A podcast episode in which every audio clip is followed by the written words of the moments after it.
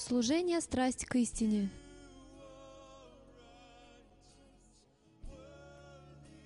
И почил он, вновь открывая библейскую субботу. Джим Стейли. Записано в студии Божьего учебного канала. И почил он. Джим Стейли.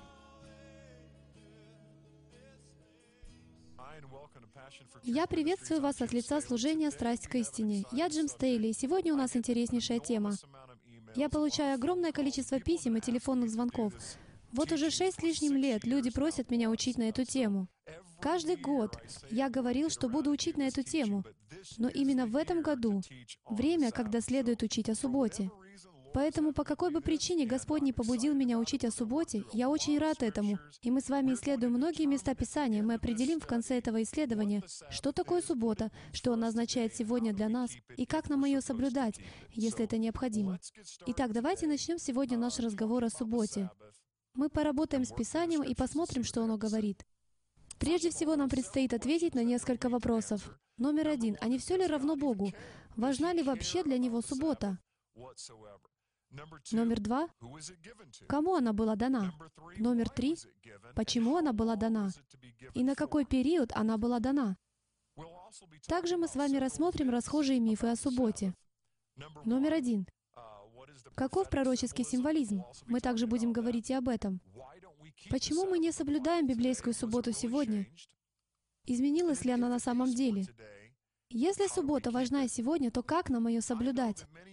Я знаю, что многие из вас вспомнят, особенно те, кто глубоко изучает Библию, многие вспомнят всем известные стихи из Писания, в которых вроде бы четко говорится, что суббота ушла в прошлое, что нам не нужно соблюдать ее, что к настоящему времени она отношения не имеет и была предназначена лишь для Ветхого Завета или для новозаветных евреев. Мы непосредственно обратимся к каждому из этих мест Писания и исследуем их все. Вот, например, некоторые места Писания, которые мы с вами рассмотрим. Колоссянам 2.16. «Итак, никто да не осуждает вас за пищу или питье, или за какой-нибудь праздник, или новомесячие, или субботу». Римлянам 14.6. «Кто различает дни, для Господа различает». 1 Коринфянам 16.1, где Павел собирает пожертвования для святых в Иерусалиме в первый день недели. Деяния 27, когда Павел проповедует в первый день недели. Еще несколько других мест Писания, о которых мы будем говорить. Это Откровение 1.10, когда у Иоанна было видение в день воскресный, буквально День Господень. Мы с вами точно выясним, что же такое этот День Господень и имеет ли он отношение к воскресенью. И, наконец, Галатам 4, где Павел увещевает не возвращаться к вещественным началам мира. Итак, с чего же мы начнем? Прежде всего мы выясним, а важна ли суббота для Бога? Ведь прежде чем мы пойдем дальше, необходимо получить ответ на этот серьезный вопрос. Потому что если его это не волнует, если для Создателя всей Вселенной, Яхвы, суббота не важна, то нам нет надобности идти дальше в нашем изучении. Поэтому сразу же проясним этот вопрос. Исход 20.11. «Ибо в шесть дней создал Яхве небо и землю, Всякий раз, когда вы видите слово «Господь» с прописной буквой в Библии, на самом деле это тетраграмматон, или древнееврейское слово, обозначающее имя Бога Яхвы, или Йод-Хей Вав-Хей. Поэтому вы будете слышать, что я говорю Яхвы вместо Господь, потому что именно так это звучит на иврите. «Создал Яхвы небо и землю, море и все, что в них, а в день седьмой почил. Посему благословил Яхвы день субботний и осветил его». Итак, самое первое, что мы скажем, отвечая на вопрос, важно ли это для него, здесь в Исходе мы видим, что Он дает заповедь. И поэтому почти глупо спрашивать. Но тем не менее мы уделим время и ответим на этот вопрос. А важно ли для него то, что он установил как заповедь? Это все равно, что я скажу одной из моих пяти дочерей убрать комнату в четверг вечером. А она начнет говорить, «А разве папе не все равно, уберу я или нет?» Поэтому я утверждаю, что даже задавать такой вопрос странно само по себе, поскольку он — горшечник, а мы — глина. Если он говорит «сделать что-то», Мы должны сделать, а не спрашивать, почему, или правда ли надо, или это ли он имел в виду. Потому что в конце концов именно это и говорил враг, змей, в Эдемском саду. «Подлинно ли, — сказал Бог, — действительно ли Он сказал тебе это делать?» Нет, на самом деле вы не умрете. Нескончаемые вопросы. Но чтобы быть последовательными в своих доводах, мы рассмотрим этот вопрос. Возвращаясь к началу. Деяние 3.20. «Да придут времена отрады от лица Господа, и да пошлет Он предназначенного вам Иешуа Мессию, которого небо должно было принять до времен совершения или восстановления всего, что говорил Бог устами всех святых своих пророков от века. Как вы думаете, на каком этапе на шкале времени он будет все восстанавливать? Видите ли, нам свойственно греческое восприятие мира. Временная линия у нас начинается здесь и заканчивается здесь.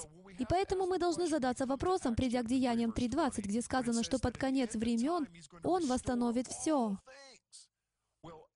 Так до какой же точки на нашей временной линии Он все восстановит?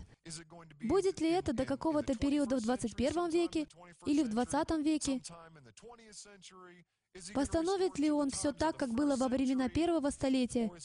Или же Он восстановит все до того, как это было в самом начале, когда Он сказал «весьма хорошо»? Давайте зададим несколько серьезных вопросов. Номер один. Можем ли мы согласиться, что когда наш Творец создал небо и землю, никаких изъянов не было, и что Он создал все совершенным? Номер два. Можем ли мы согласиться с тем, что все, сотворенное им в саду, было совершенным, и в его намерения и желания не входили какие-либо изменения на протяжении всей вечности? И номер три. Согласны ли вы со мной, что если бы Адам не согрешил, все, о чем было сказано весьма хорошо, до сих пор было бы совершенным и неизменным. Номер четыре. Согласны ли вы со мной, что вначале все было совершенным, как мы только что сказали?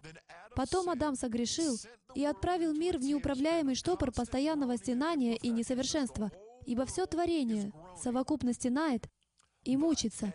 Но в какой-то момент в будущем, когда вернется Мессия, Он восстановит все, до изначального состояния совершенства. Мы ответим на все эти серьезные вопросы, потому что, по большому счету, эти вопросы стоит задать, и на них нужно получить ответы. Если мы откроем Бытие, вторую главу, мы обнаружим, что мотивацией для Бога, мотивацией для Яхвы служит все — Бытие 2.2. «И совершил Бог к седьмому дню дела свои, которые Он делал, и почил в день седьмой от всех дел своих, которые делал. И благословил Бог седьмой день, и осветил его, ибо вон и почил от всех дел своих, которые Бог творил и созидал». И это Бытие, вторая глава. В двух стихах второй главы Библии говорится о чем-то, что было отделено. Фактически еврейское слово, означающее, означающее «отделять», это «кадош». Мы поговорим о нем через минуту. Итак, если он отделил седьмой день в саду, когда все было совершенным, и если в его намерении не входило что-либо менять из этого совершенства, и Писание говорит нам, что Он восстановит все до самого начала, подумайте, Нелогично ли предположить, что он никогда не намеревался изменять седьмой день Шаббата? Он никогда не собирался его менять. Он создал Адама и Еву совершенными, и Он создал всю землю совершенной, и всех животных совершенными. Он создал солнце, луну, звезды и небо совершенными. И когда Он закончил творение мира и почил в седьмой день, он сказал об этом дне, «Я осветил его, я отделил его, я сделал его абсолютно не похожим на все остальные дни. Я сделал его святым, точно так же, как Он отделил и нас, и сделал нас святыми от всего остального мира. Мы не как весь остальной мир. Мы отделены, и по отношению к нам употреблено то же самое слово из Бытия 2.2. Мы, как верующие, являемся тем же самым словом. То есть мы посвящены, освящены и отделены. И это то, что Он делает изначально в саду. Поэтому суть в том, что если Он отделяет седьмой день в саду до того, как люди согрешают, то не будет ли очень логично предположить, что Яхве полностью желал, чтобы это никогда не изменилось. Давайте вновь обратимся к восстановлению субботы, когда вернется Иешуа. И давайте выясним, правда ли это. Если это истина для сада, то тогда это должно быть истинным на все времена. Исайя 66, 22 сказано, «Ибо как новое небо и новая земля, которые я сотворю, всегда будут пред лицом моим, говорит Яхве, так будет и семя ваше, и имя ваше». Стих 23. Тогда из месяца в месяц и из субботы в субботу будет приходить всякая плоть пред лицо мое, на поклонение, говорит Яхве. Причина, по которой эти стихи из Исаии настолько критически важны, потому что здесь говорится о том периоде, когда возвращается Мессия. События разворачиваются буквально в период мессианского царствования, тысячелетнего царствования Мессии. И во время тысячелетнего царствования Мессии, как сказано прямо в этих стихах, из месяца в месяц, из субботы в субботу, будет приходить всякая плоть на поклонение Ему. И тут напрашивается вопрос, зачем бы ему даже упоминать здесь это слово «суббота» или «шаббат» на еврейском, если у него нет намерения отделить или осветить субботу? В Захарии 14.16 сказано, «Затем все остальные из всех народов...» Быстренько объясним, о чем здесь идет речь, перед тем, как двинемся дальше. Иешуа только что сошел на Елеонскую гору, расколов ее надвое. То есть здесь буквально говорится о дне труп, об осеннем празднике, о том дне, когда вернется Мессия. Он сходит на Елеонскую гору и начинает свое тысячелетнее царствование в Иерусалиме. Вот о чем повествует Захария 14. Стих 16. «Затем все остальные из всех народов, приходивших против Иерусалима, будут приходить из года в год для поклонения царю Иешуа, Яхве Саваофу, и для празднования праздника Кущей. Празднование праздника Кущей также и во время тысячелетнего царствования. И будет, если какое из племен земных не пойдет в Иерусалим для поклонения царю, Яхве Саваофу, то не будет дождя у них. Итак, не только в Исаии мы видим, что будет соблюдаться шаббат, или суббота, седьмой день. Но и при описании событий миллениума, здесь, в Захарии 14, нам дается более чем намек, более чем зацепка. Это прямое указание, что все народы мира должны явиться на праздник Кущи и почтить субботу Господню. Это важно. Потому что мы видим субботу в саду, и логика подсказывает, что он не намеревался ее отменять. И мы также видим субботу в конце. Мы видим ее в миллениуме на протяжении тысячи лет. Единственный временной промежуток, который вызывает вопрос, это прямо сейчас, то, что между этими двумя моментами времени. И про этот временной промежуток мы с вами сегодня все выясним, исследовав Писание. В конечном счете, вот что у нас получается. Если мы не верим, что суббота для сегодняшнего дня, то получается странный парадокс. Поскольку выходит, что от 4000 года до нашей эры, до времени Иешуа, Яхве не все равно. Богу суббота важна. Затем, от 30 года нашей эры до настоящего времени, ему уже все равно. А когда возвращается Иешуа на следующую тысячу лет, ему опять не все равно. Получается, для него это важно, потом не важно, а потом опять важно. И теперь нам предстоит определить, а логично ли это? Логичен ли Бог? Он говорит, «Я не меняюсь. Я никогда не изменюсь. Я Бог-ревнитель. Я хочу, чтобы вы поклонялись мне так, как я того хочу. И я хочу, чтобы вы делали это верою, и я дам вам веру, послав Духа Моего помогать вам». Логично ли для Него установить закон как вечное постановление, затем аннулировать его, а потом опять его ввести? Или же, возможно, мы неправильно поняли эту часть. Давайте посмотрим. Подводя некий итог, получаем. Для него это было важно в саду. Для него это будет важно, когда вернется его сын. Он говорит, что седьмой день, суббота, это навсегда. И логично предположить, что и сейчас суббота для него важна. Но мы испытаем эту теорию на прочность в следующие 30-40 минут. Итак, распространенные мифы о субботе. Номер один. Самый популярный миф, о котором мне говорят и пишут люди. Они говорят, Джим, суббота дана только иудеям. Мы поговорим об этом. Также говорят, что христианская суббота — это воскресенье, а еврейская суббота — в субботу. Только на прошлой неделе один мой родственник сказал мне, «Джим, еврейская суббота в субботу, а христианская суббота — в воскресенье». Но здесь возникает значительное расхождение с Писанием, потому что получается два закона. Один для евреев, а другой для язычников. У нас нет времени в это углубляться, но во Второзаконии сказано, что есть один закон для евреев и для язычников. Один народ, один закон, один Бог, один Мессия, одна земля. Номер три. Весьма распространенный миф. Суббота закончилась на кресте и не была снова установлена в Новом Завете. Номер четыре. Павел учил против субботы. Мы выясним, правда это или нет. Номер пять. Новозаветная церковь соблюдала субботу в воскресенье. Это очень и очень распространенное утверждение. Давайте начнем с первого мифа. Суббота была дана только иудеям. Первое, что нам необходимо выяснить, откуда же взялся сам термин «иудей»? Очень важно разобраться с этим, прежде чем мы двинемся дальше, потому что это, пожалуй, одно из самых распространенных неправильных представлений касательно Библии, о чем я немного буду говорить чуть позже.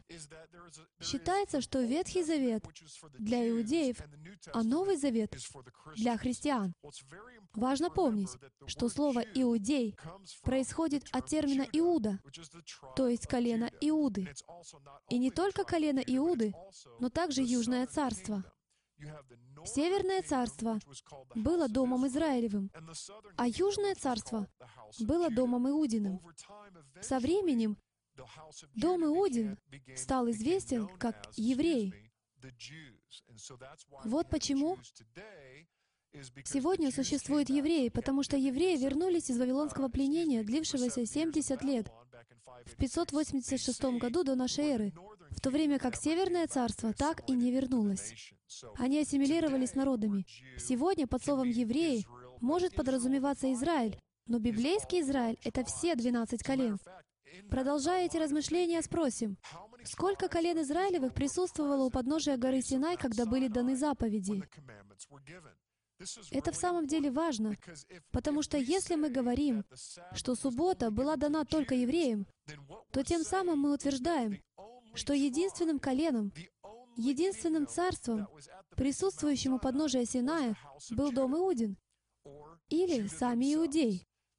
Это означает, что если бы заповеди были даны только иудеям, то других колен у подножия Синая не было, потому что в этом и заключается смысл термина «иудей». У подножия горы Синай присутствовало 12 колен. Все 12 из них были там. Поэтому совершенно ясно, что Бог дал заповеди не только иудеям, но и всем сынам Иакова или Израиля. И это библейский ответ на вопрос, кому Он дал заповеди. Он дал их всем сынам Израилевым. Теперь нам предстоит ответить на третий вопрос. Которые из них в итоге считались иудеями? По сути, мы только что ответили на него. Было Южное царство, которое состояло из колена Иуды, Вениамина и незначительной части колена Левия. Если вы принадлежите Южному царству, то в итоге вы становитесь Иудой или Иудеем. Все остальные колена состояли в Северном царстве. Асир, Дан, Нефалим. Все они не иудеи. Если бы сейчас было колено Дана, то они назывались бы данитяне, а не иудеи. Даже если бы они соблюдали субботу, все праздники и Тору, они не могли бы называться иудеями, потому что не состояли в Южном царстве. Они были из Северного царства. Возможно, будет правильнее называть их ефремляне, израильтяне или иврим. Это были бы более точные библейские наименования для представителей Северного Царства. Итак, какова была цель Израиля? Исайя 42.6. Это очень важно.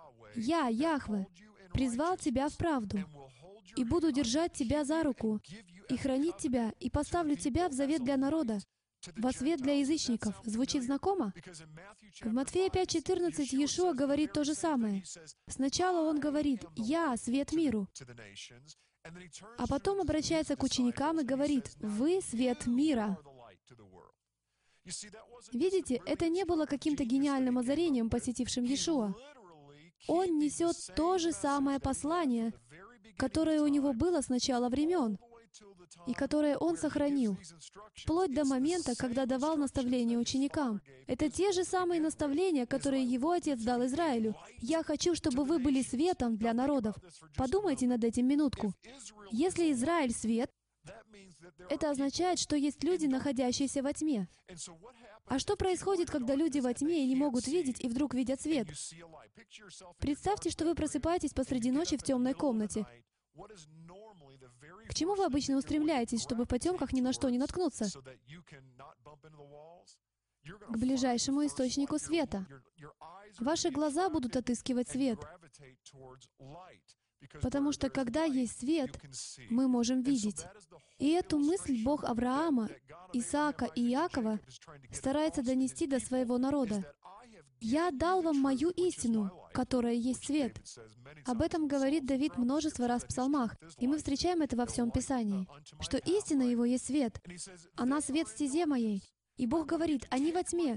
Я хочу, чтобы вы приняли мою истину, хранили ее, чтобы я мог благословить вас, дабы их привлек свет, и они могли присоединиться к вам.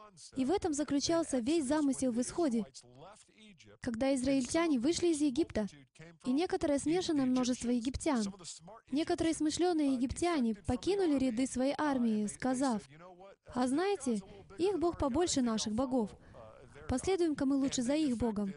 И они дезертировали из армии и перешли к израильтянам. Моисей, придя, вопросил Яхвы, что же нам с ними делать? Они по рождению не из наших, что делать? И Яхве ответил, безусловно, принять их. Здесь мы впервые видим привитие, происходящее в Библии, о котором более подробно написано в Римлянам 11 главе. Он сказал, пусть они присоединяются и будут как природные жители Израиля.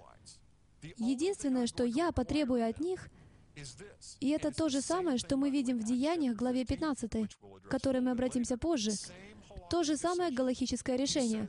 Он сказал, «Обрежь их, и пусть соблюдают мои заповеди, и они ничем не будут отличаться от моих детей». Понимаете? Поэтому для нас очень важно, как следует понять это с самого начала. Цель Израиля была в том, чтобы быть светом для народов. К сожалению, они не выполнили свои задачи. И Отцу пришлось послать Своего Сына, чтобы научить нас, как выполнить нашу задачу. Второзаконие 4.5. «Вот я научил вас постановлениям и законам, как повелел мне Господь Бог мой, дабы вы так поступали в той земле, в которую вы вступаете, чтобы владеть ею. И так храните и исполняйте их, ибо в этом мудрость ваша и разум ваш пред глазами народов, которые, услышав во всех сих постановлениях, скажут, «Только этот великий народ есть народ мудрый и разумный, ибо есть ли какой великий народ, которому боги его были бы столь близки, как близок к нам Яхве Бог наш, когда не призовем Его? И есть ли какой великий народ, у которого были бы такие справедливые постановления и законы, как весь закон сей, который я предлагаю вам сегодня. Подумайте об этом. У нас в христианстве есть идея великого поручения. Мы тратим миллионы долларов, чтобы пойти рассказать людям об Иисусе, о том, что им надо делать то-то и то-то. И мы стараемся изо всех сил, используем различные творческие идеи, аудио, презентации, брошюры, видео и многое другое, пытаясь донести до людей Евангелие, пытаясь сделать его максимально привлекательным. Но первым, самым великим поручением было «Соблюдайте мои заповеди, и я благословлю вас настолько, что народы придут к вам. Вам не придется идти к ним, потому что они увидят, что они во тьме, что они не благословлены, и что в ваших землях дождь, что вы не терпите голода, что вы благословлены всеми возможными благословениями. И они придут и увидят, какой потрясающий у вас Бог, который дал такие удивительные, чудесные постановления и законы. И они скажут, расскажи нам о своем Боге. Разве не замечательно было бы, если бы люди стучали вам в дверь и говорили, как ты это делаешь? Расскажи нам, почему ты так благословен, почему ты так счастлив, почему брак у тебя счастливый, почему дети у тебя такие хорошие. И у вас будет возможность сказать им, я смею предположить, что одна из самых больших проблем сейчас в христианских религиозных кругах заключается в том, что у нас недостаточно мяса на костях, недостаточно зелени в саду, недостаточно жизни истекает от нас, чтобы люди заметили и возжелали ее. Мы столько всего им предлагаем, а их взгляд проникает сквозь это, и они видят мертвые кости. Они видят ходячих мертвецов, если угодно это так назвать. Но я верю, что Отец хочет воскресить кости и нарастить на них жилы и плоть, чтобы через нас текла жизнь, как река, несущая жизнь народам. Следующий слайд интересный. Бог призывает язычников соблюдать субботу в Ветхом Завете? Очень часто люди приводят в качестве аргумента такое заявление. Джим, но ведь нигде в Библии Бог не говорит язычникам соблюдать субботу. А я отвечаю, неужели? Исайя 56.6. Посмотрим, что там говорится. «И сыновей иноплеменников, Гоим, то есть язычников, присоединившихся к Господу, чтобы служить Ему и любить имя Яхвы, быть рабами Его, всех, хранящих субботу от осквернения ее и твердо держащихся завета моего, я приведу на святую гору мою и обрадую их в моем доме молитвы. Всесожжения их и жертвы их будут благоприятны на жертвеннике моем, ибо дом мой назовется домом молитвы для всех народов. Вы слышите, что великий Бог Авраама, Исаака и Иакова говорит здесь? Он говорит, даже язычники, если, если ключевое слово здесь, если они присоединятся к Богу и будут хранить субботу от осквернения, я приму их как свой собственный народ. Ключевое слово здесь «если». Две важные вещи он говорит в этом месте Писания. Прежде всего, он разрешает язычникам приходить и присоединяться к его народу. Номер два, он устанавливает для этого условия. Вы будете моим народом, если сделаете то, что я вам говорю. Это все равно, что отец скажет своему 17-летнему сыну, который привык дерзить. «Сынок, если хочешь жить в моем доме, тебе придется жить по моим правилам». Этот принцип мы видим везде. На работе, например. Вы попросту не сможете работать, если в первый рабочий день, когда вас знакомят с правилами, вы скажете, «Так, я буду соблюдать вот это правило, а вот это мне не нравится, я не буду его соблюдать». Думаю, я буду заканчивать работу в 3 часа, а не в 5.30. Такого вам просто не позволят, или же вы долго не продержитесь на работе. А теперь смотрите, мы не звели Бога, Создателя Яхвы, до нашего друга и приятеля, и оставляем за собой выбор, когда и как мы будем Ему служить. Давайте продолжим. Есть один закон для двух. Исход 12.49. Один закон да будет и для природного жителя, и для пришельца, поселившегося между вами. Итак, есть один закон для нас, тот же самый закон для иудеев, и тот же самый закон для всего Израиля. Разумней быть не могло. Он установил один закон для одного народа, под одним Богом, неделимый, наделенный свободой и так далее и тому подобное, в одной земле, под одним царем. Все сводится к одному. В ту же секунду, когда мы вводим разделение, начинаются проблемы. Приведу пример с игрой, который я часто использую, поскольку, как мне кажется, он помогает людям лучше понять цели Израиля. Представьте, что Израиль — это футбольная команда, и они — капитаны команды. Яхвы хочет собрать команду, потому что все игроки разбрелись по своим путям и не хотят больше играть на его стадионе. Наконец, он решает избрать кого-то и вернуть на свой стадион, чтобы тем самым ему начать собирать и остальных в одном месте. Пока они все играют на своих стадионах, а он хочет, чтобы они все играли на его поле. И поэтому он избирает израильтян быть капитанами команды. Их задача состояла в следующем. Они должны были делать то, что владелец команды говорил им делать.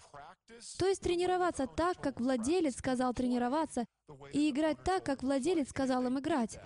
В результате, если бы они так сделали, это должно было привести к тому, что команда стала бы настолько благословенной, что игроки других команд начали бы оставлять свои команды, перестали бы играть на своих стадионах, которые Бог не строил, и вернулись бы на поле Яхвы. Они бы играли в его команде. Они бы умоляли взять их в его команду. Их свет должен был осветить их путь. Свет от стадиона сиял бы так восхитительно, что остальные сказали бы, «У нас на стадионе даже света нет. Мы можем играть только днем». И они бы пришли на его стадион, играть на его условиях, под его руководством, и были бы благословлены его правилами.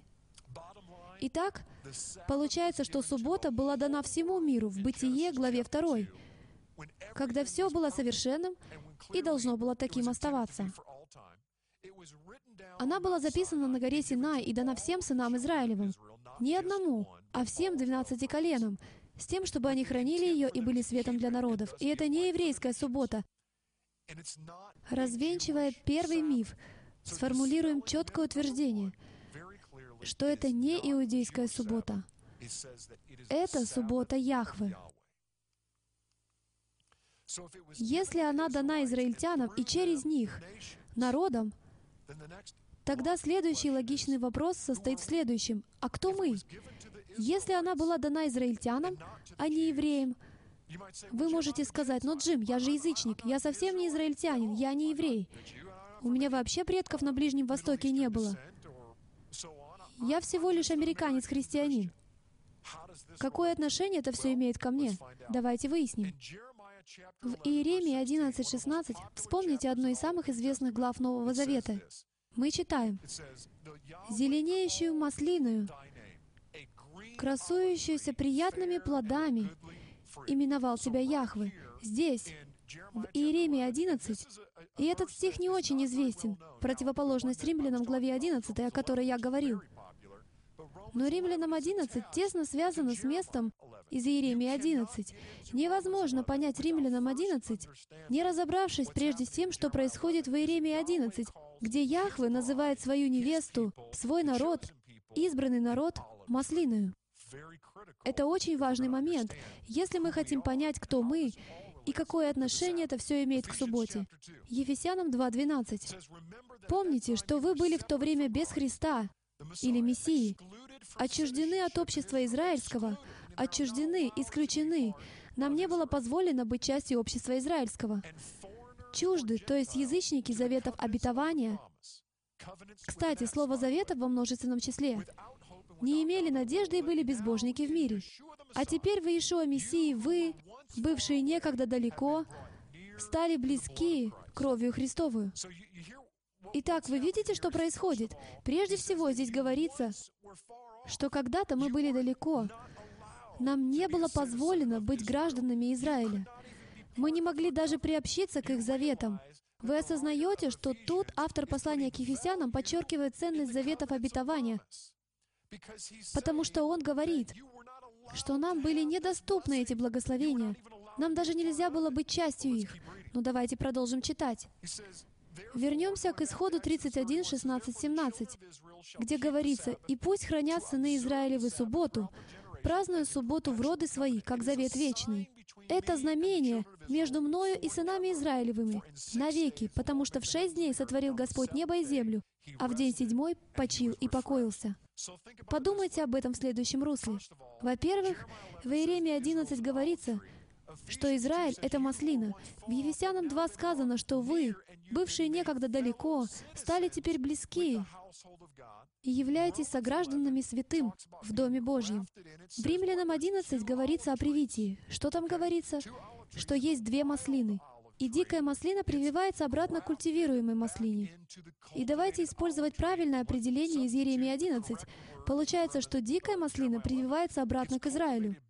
То есть эти язычники, по сути, уже и не язычники. Вы в курсе, что слово «язычник» означает «вне завета»? Поэтому, если вы считаете себя христианином-язычником, получается, что вы называете себя христианином вне завета. Но это оксюмарон, этого не может быть.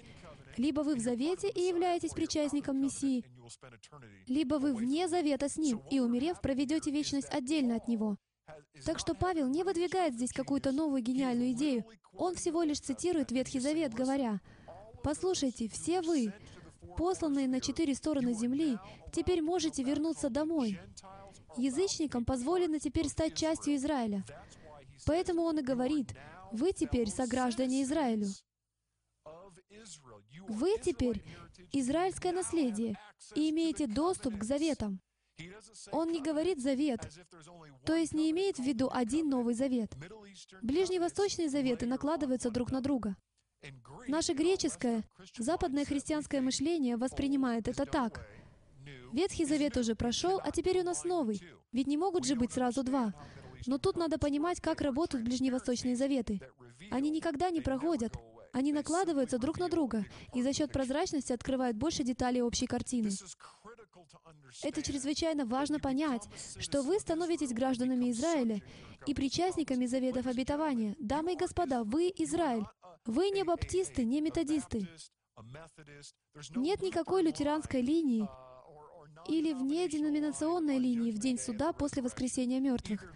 Либо это линия израильтян, избранного народа, либо линия неверующих язычников, тех, кто не знает Иешуа как Мессию. И даже не имеет значения, есть ли в вас еврейская кровь. Либо вы часть Израиля и верите в Бога Авраама, Исаака и Иакова и следуете за Мессией Иешуа, либо нет. Понимаете? Поэтому Павел и говорит, что не имеет значения, рожден ты иудеем или нет. Важно, являешься ли ты иудеем в своем сердце, и следуешь ли за Богом в верности и послушании Мессии. Почему это так критически важно понимать? Почему я так подробно объясняю, кто является Израилем? Потому что если вы осознаете, кто вы, если вы поймете, что вы Израиль, то для вас наше последующее исследование будет иметь гораздо более глубокий смысл. Потому что суббота была дана Израилю и дана навечно. И только что мы с вами полностью разоблачили миф номер один, что суббота якобы дана была только иудеям, потому что на самом деле она была дана всему Израилю. И мы с вами выяснили, что она была дана любому, кто называет себя чадом Божьим. А это каждый верующий в Мессию, поскольку он был привит к маслине, согласно Римлянам, главе 11. Иеремия 31, 31. Это глава о Новом Завете. «Вот наступают дни, — говорит Яхве, — когда я заключу с Домом Израиля и с Домом Иуды Новый Завет. Подумайте вот о чем на мгновение. Я сейчас хочу обратиться к тем зрителям, которые верят, что Бог заключил завет с христианами-язычниками. Пожалуйста, покажите мне в Иеремии 31, где Бог говорит, что собирается заключить Новый Завет с язычниками. Нет, там такого не говорится ни разу. Даже и в Новом Завете нигде не говорится, что завет будет заключен с язычниками. Есть только один народ Божий, уважаемые дамы и господа, и это Дом Израиля, Северное Царство и дом Иудин, Южное царство, которые раскололись при царе Соломоне. Но наступит момент, когда Бог опять объединит их в единый Израиль. Бог говорит, что заключит новый завет с одним народом, и Он называет его Домом Израиля и Домом Иуды. Поэтому вы должны принадлежать одному из этих царств, иначе вы не можете состоять в Новом Завете, так как тогда Новый Завет будет считаться незаконным. Он будет для вас недействительным. Если вы не причисляете себя к Израилю, то у вас нет завета. Тогда нет никакого Нового Завета и нет никакой крови, пролитой за ваши грехи, и вы умрете в своих грехах в день суда. Миф номер два. Христианская суббота — это воскресенье. Ну давайте перейдем к нему. Воскресенье ввел римский император Константин. 7 марта 321 года нашей эры он издал свой знаменитый указ о воскресном дне. Я процитирую его. «Пусть все судьи и горожане, и занимающиеся всеми ремеслами, покоятся в священный день солнца». Я бы мог продолжать и привести еще несколько слайдов с цитатами из указа Константина. В нем он говорит, что если кто-то будет пойман в соблюдении, как он ее называл, иудейской субботы, уже тогда все начали переворачивать с ног на голову. Константин был язычником, и он ненавидел иудеев. Если кто-то будет увлечен в соблюдении иудейского шаббата, который был в субботу, на седьмой день недели, то его надлежало изгнать из церкви или же предать смерти, если он будет упорствовать в этом. Католики полностью признали это изменение. Безусловно, эти две давние цитаты абсолютно верны. Кстати, эта выдержка взята из журнала католической апологетики и евангелизации «Этот камень» за июнь 1997 года, страница 8. Католическая церковь установила воскресенье в качестве дня для совместного поклонения и принимает похвалу или порицание за данное изменение. Они также пишут вот это. Возможно, наиболее смелое деяние, по-настоящему революционное изменение, когда-либо предпринятое церковью, имеется в виду католическая церковь, произошло в первом веке. Святой день, суббота, был перенесен с субботы на воскресенье. День Господень был избран не исходя из указаний, обозначенных в Писании, а исходя из осознания церковью ее власти. Прямо здесь мы видим цитаты из постановлений католической церкви, подтверждающие, что католики изменили день. Давайте продолжим. Еще одна выдержка из издания «Страж» от 21 мая 1995 года, страница пастыря «Католическая церковь Святой Катерины», город Алганак, штат Мичиган. «Воскресение Христа и день Пятидесятницы, пятью-десятью днями позже, пришлись на первый день недели. Посему именно он и должен стать новой субботой. Те, кто полагает, что Писание является непререкаемым авторитетом, по логике вещей должны причислить себя к адвентистам седьмого дня и хранить святую субботу. Они заявляют, что все, кто признает первый день недели, воскресенье, днем покоя, субботой, фактически попадают под юрисдикцию Святой Римско-католической Церкви. Итак, здесь мы видим, что они открыто заявляют — что если люди последовательны в своем соблюдении субботы как дня покоя, они причисляются к адвентистам седьмого дня. Я не адвентист седьмого дня и никого не призываю таковым становиться, но я призываю углубиться в Писание и открыть то, что было долгое время скрыто, как будто кто-то наглухо зашторил окно, и через него совсем не проникал свет. Нам нужно расшторить окно и выяснить, что скрывалось столь долгое время. Действительно ли они изменили библейскую субботу и перенесли ее на воскресенье, в то время как она должна была быть в субботу?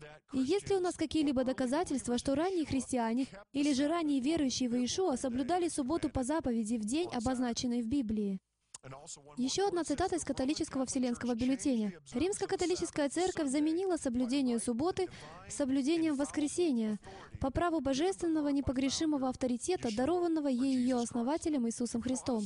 Протестант, утверждающий, что Библия является единственным руководителем веры, не имеет никакого основания для соблюдения воскресения. В этом вопросе адвентист седьмого дня является единственным последовательным протестантом. Я бы с этим не согласился, потому что многие из нас верят в субботу как день покоя. Просто адвентисты седьмого дня — самая известная деноминация, соблюдающая субботу. Посмотрите-ка на это. Одно из самых поразительных высказываний всех времен, какое мне когда-либо удавалось найти на эту тему. Принадлежит оно церковному историку Сократу Схоластику, пятый век нашей эры. Вот что он пишет. Почти все церкви. Вы слышали это?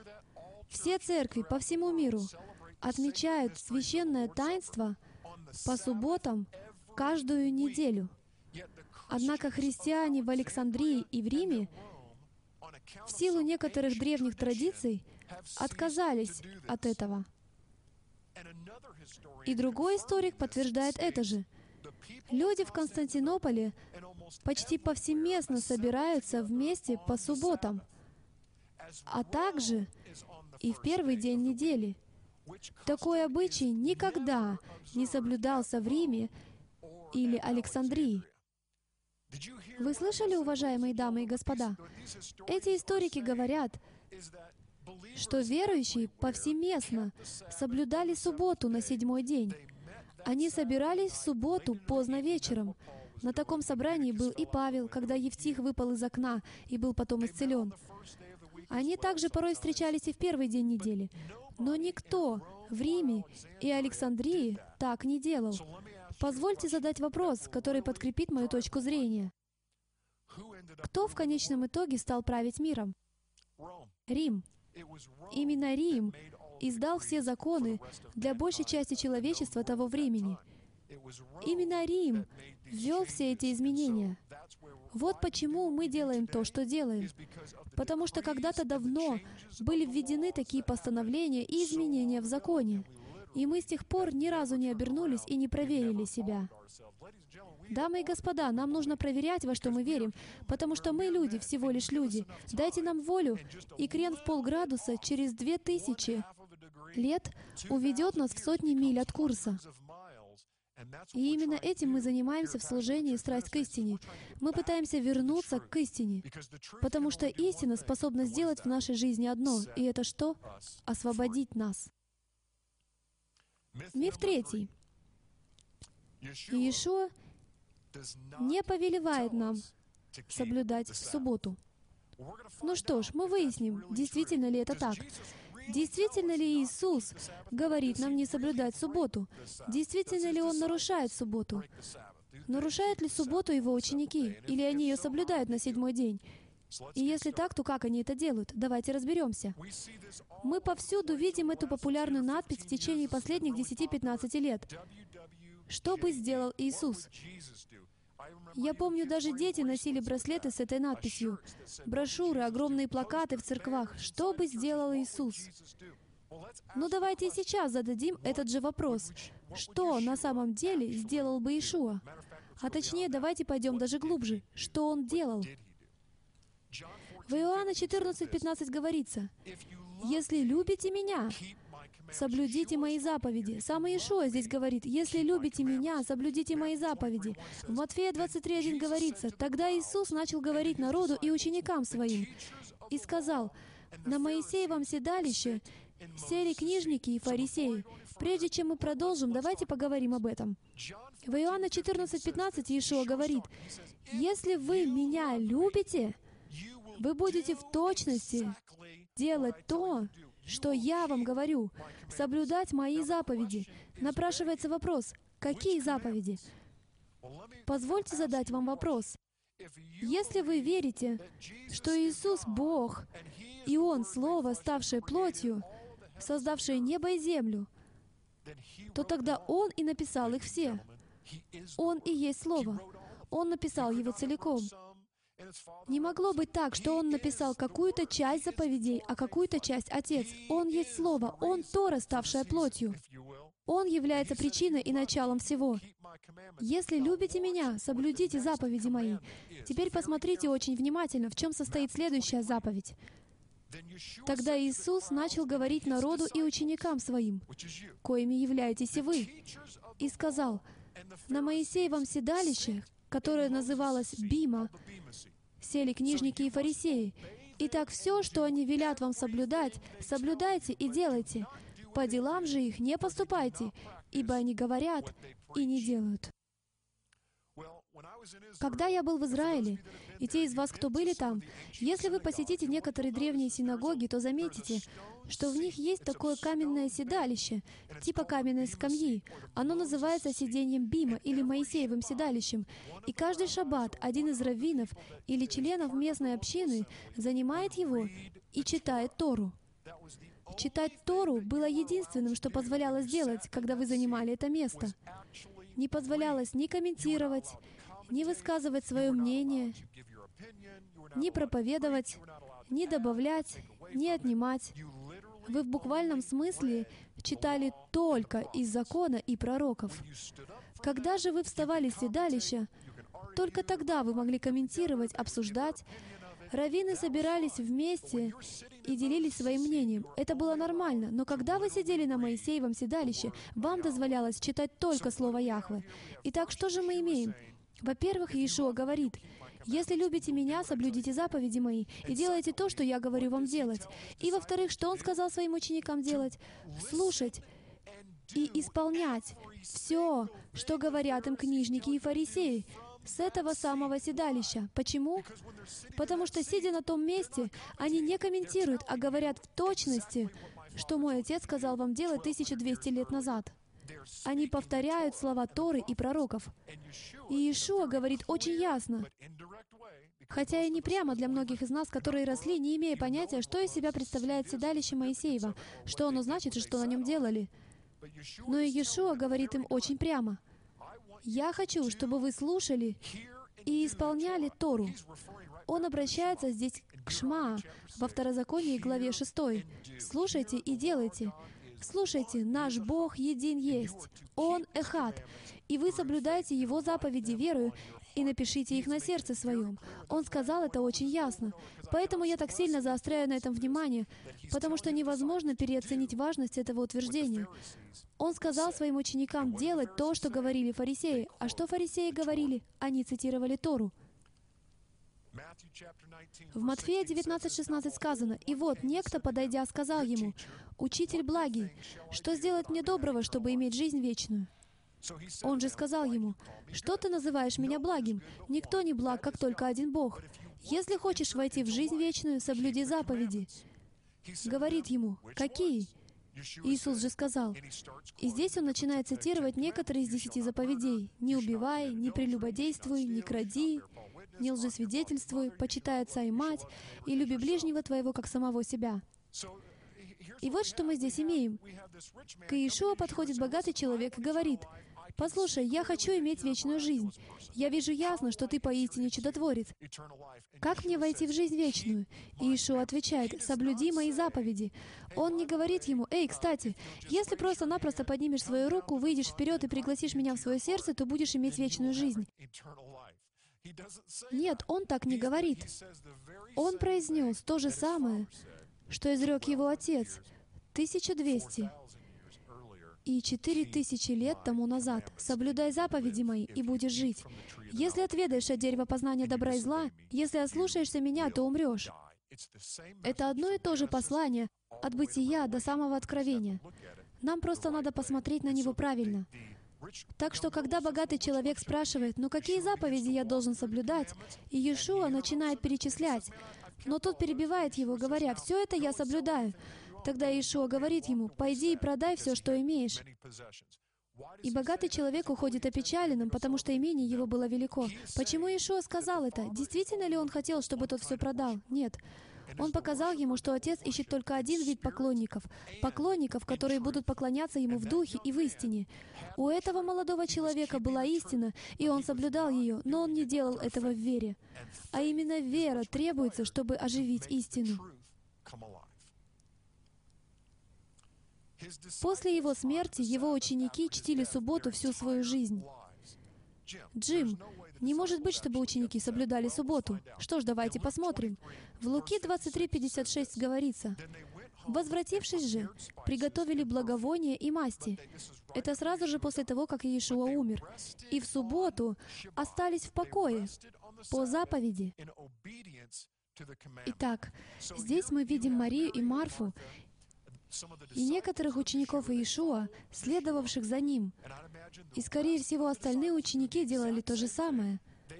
Они должны были положить его в гроб, потому что следующим днем была суббота. И причем вслед за днем, когда он умер, следовал праздник опресноков, Великая суббота. Им пришлось купить все благовония и масти в пятницу, чтобы таким образом они могли покоиться в недельную субботу. Зачем бы они покоились, если они не соблюдали субботу? После его смерти они в буквальном смысле хранили субботу. И я уверяю вас, по мере нашего продвижения вы увидите намного больше примеров того, как они на самом деле хранили шаббат. Похоже, у них не отложились в памяти слова Ишуа о том, что суббота больше не нужна, потому что это не было так. В 1 Коринфянам 7.19 говорится, «Обрезание — ничто, и не обрезание — ничто, но все в соблюдение заповедей Божьих. Вы слышали, о чем здесь говорит Павел? Павел говорит здесь о спасении. В то время шли горячие споры о том, можешь ли ты быть спасенным, если ты обрезан. И вот что он имеет в виду, исходя из контекста. Обрезание ничего не значит, и не обрезание ничего не значит.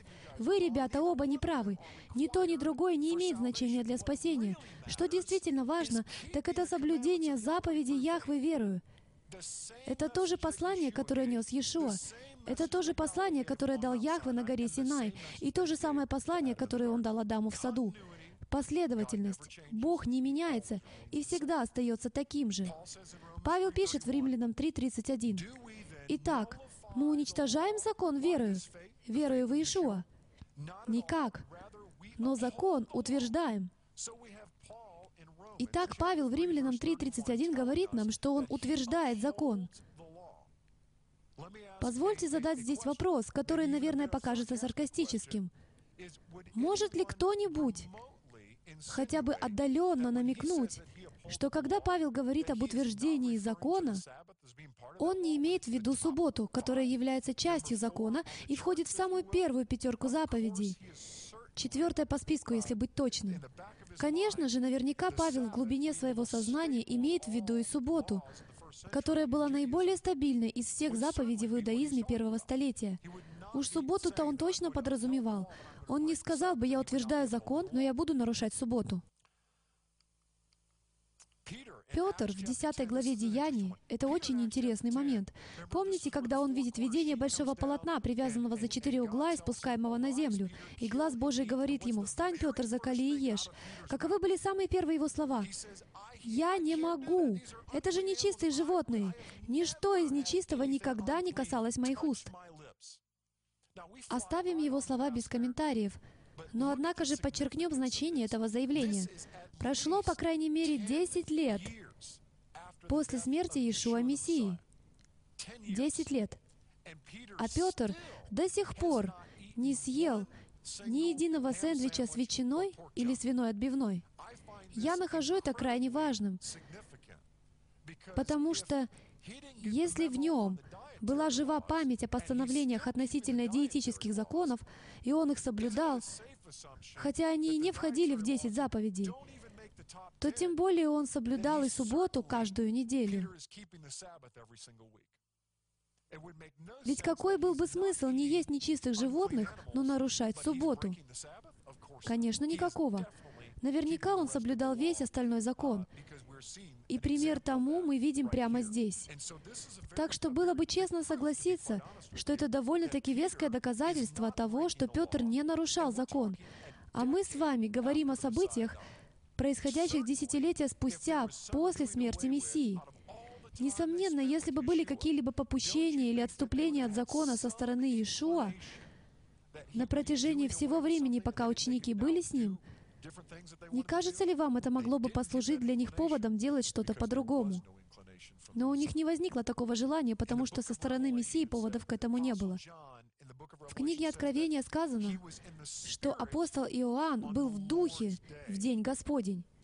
Итак, вопрос. Иоанн считался наиболее иудействующим из всех учеников.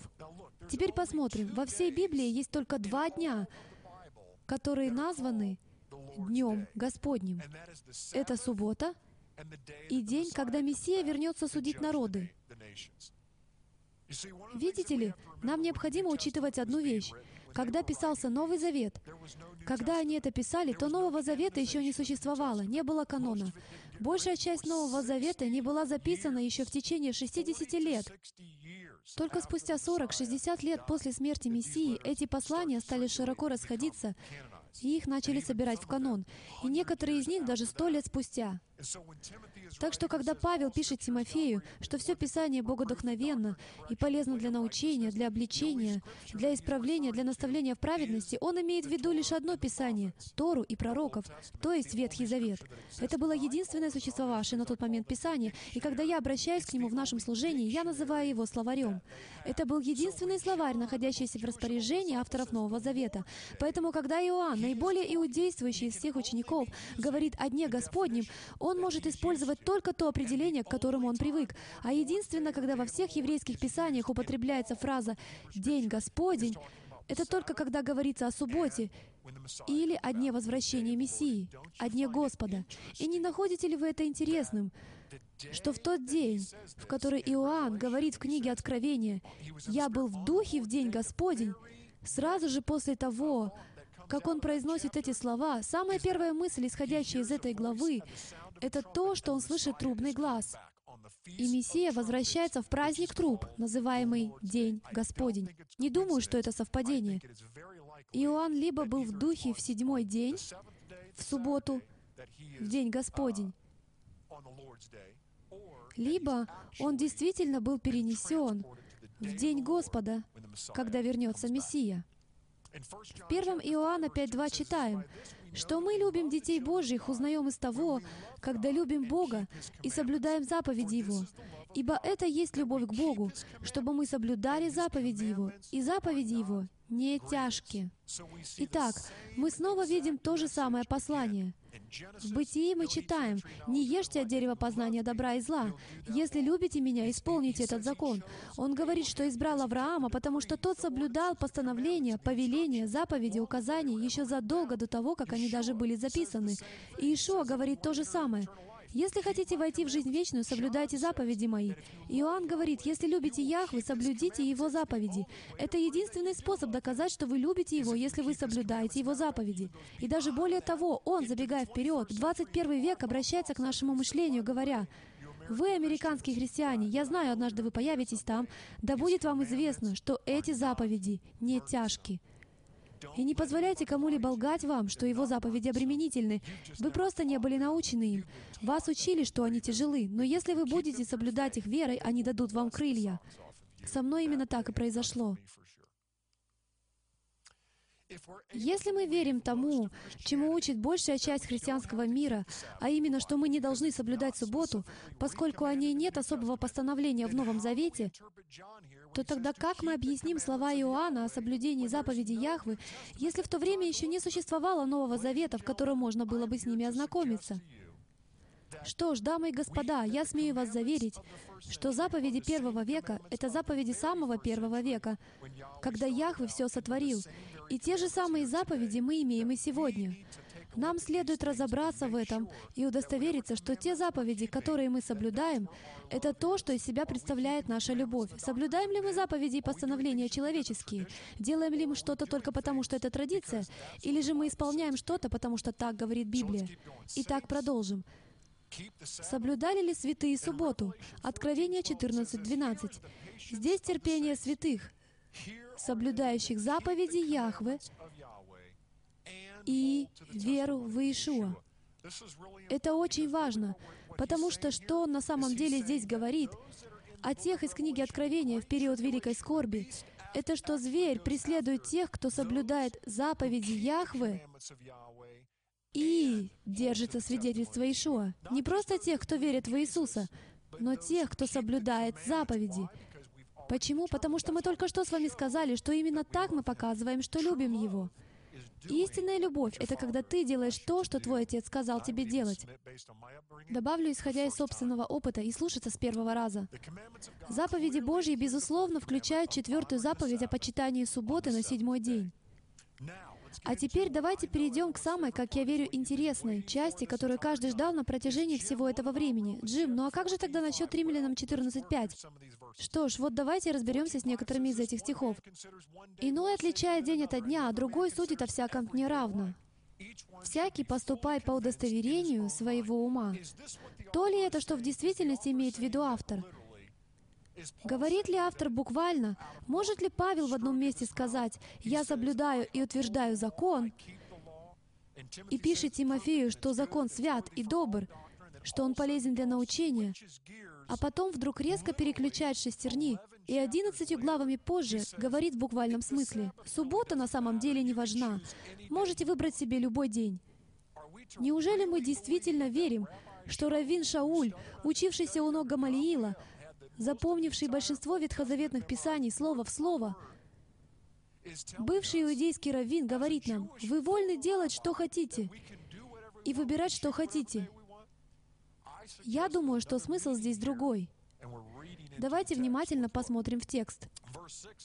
В стихе шестом говорится, «Кто различает дни для Господа, различает, и кто не различает дней, для Господа не различает. Кто ест, для Господа ест, ибо благодарит Бога.